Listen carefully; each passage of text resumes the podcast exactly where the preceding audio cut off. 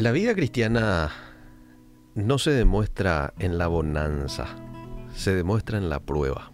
Ser cristiano no es solo pasarla bien, amable oyente. Sí, también es pasarla bien. También es pasar por momentos de bendición, de abundancia.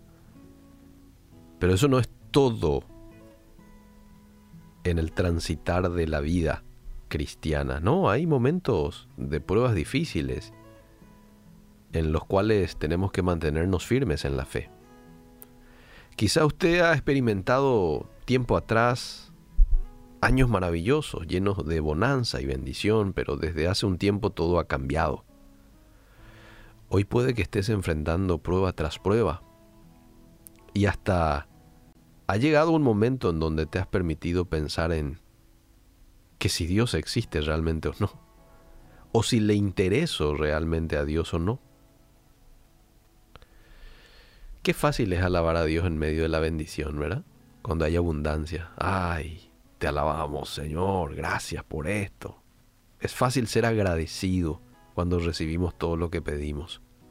Pero no lo es tanto cuando pedimos lo que creemos necesitar y no lo recibimos. Hmm. Oraciones no respondidas aparentemente. Ahí no es fácil agradecer o cuando nos enfrentamos a una racha negativa de tropiezos tras tropiezos. Cuando yo pienso en lo malo que estoy pasando, me recuerdo al libro de Job y entonces me doy cuenta que lo mío y probablemente que lo tuyo nada es comparado con todo lo que atravesó este siervo Job. Y ahí me tranquilizo y me doy cuenta que Dios aún no ha terminado su plan perfecto en mi vida, porque Job en medio de su prueba siempre fue sabio con sus palabras. ¿Te acordás cuando viene la esposa de Job y le dice, ¿por qué no maldecís a tu Dios y, y mueres?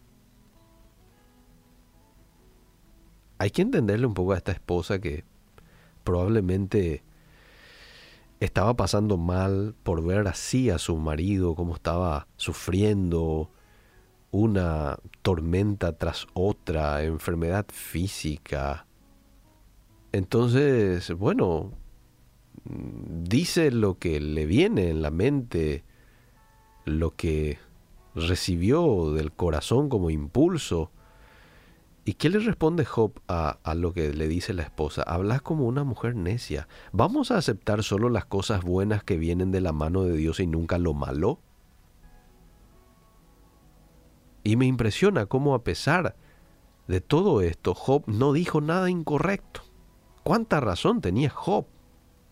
Nosotros aceptamos de Dios todo lo bueno, pero cuando las cosas malas vienen, enseguida cuestionamos y hasta le reclamamos ¿Por qué permitís esto? Esto es injusto. El escritor de Eclesiastés nos aconseja lo siguiente, y él es el hombre más sabio que existió en este universo después de Jesús, ¿verdad? El rey Salomón. Y él dice, acepta el modo en que Dios hace las cosas, porque ¿quién puede enderezar lo que él torció? Disfruta de la prosperidad mientras puedas. Pero cuando lleguen los tiempos difíciles, reconoce que ambas cosas provienen de Dios. ¡Qué sabiduría! Disfruta de la prosperidad, disfruta de la abundancia, disfruta de todas las bendiciones que Dios te da. Pero cuando lleguen los tiempos difíciles, reconoce también que eso viene de parte de Dios. Y después te dice, recuerda que nada es seguro en esta vida. Estoy leyendo Eclesiastés 7:13. No sé qué momento puedas estar pasando hoy, pero lo que sí quiero hacer es invitarte a alabar, adorar a Dios, darle gracias en medio de cualquier circunstancia, aún en medio de la prueba más dura. Siento decirte lo siguiente, seguí siendo fiel. Seguí adorándole a Dios. Seguí sirviéndole a Dios en medio de la tormenta. Porque no hay tormenta que no tenga su fin. No hay prueba que no se supere con Dios de tu lado. Cuando Dios observa, amable oyente, nuestra fidelidad en medio de la prueba nos recompensa. La Biblia dice que Job cuando oró por sus amigos, el Señor le restauró su bienestar. Es más, el Señor le dio el doble de lo que antes tenía.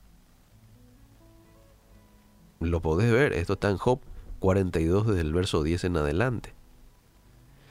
Santiago en su carta también escribió acerca del ejemplo de Job eh, en el libro de Santiago capítulo 5 verso 11 y dice, honramos en gran manera a quienes resisten con firmeza en tiempos de dolor. Por ejemplo, dice, han oído hablar de Job, un hombre de gran perseverancia. Pueden ver cómo al final el Señor fue bueno con él, porque el Señor está lleno de ternura y misericordia. No te impacientes, no te desesperes, no dejes de confiar, no pierdas la fe. En medio de las tormentas más fuertes de la vida, sigue siendo fiel a Dios. Y hoy pedimos fortaleza por todas aquellas personas que están pasando por un momento difícil. Que tu Espíritu Santo puedas estar refrescando los corazones que tu Espíritu Santo puedas fortalecer a cada persona en el momento y en el tiempo en el que le está tocando pasar el día de hoy. En el nombre de Jesús. Amén.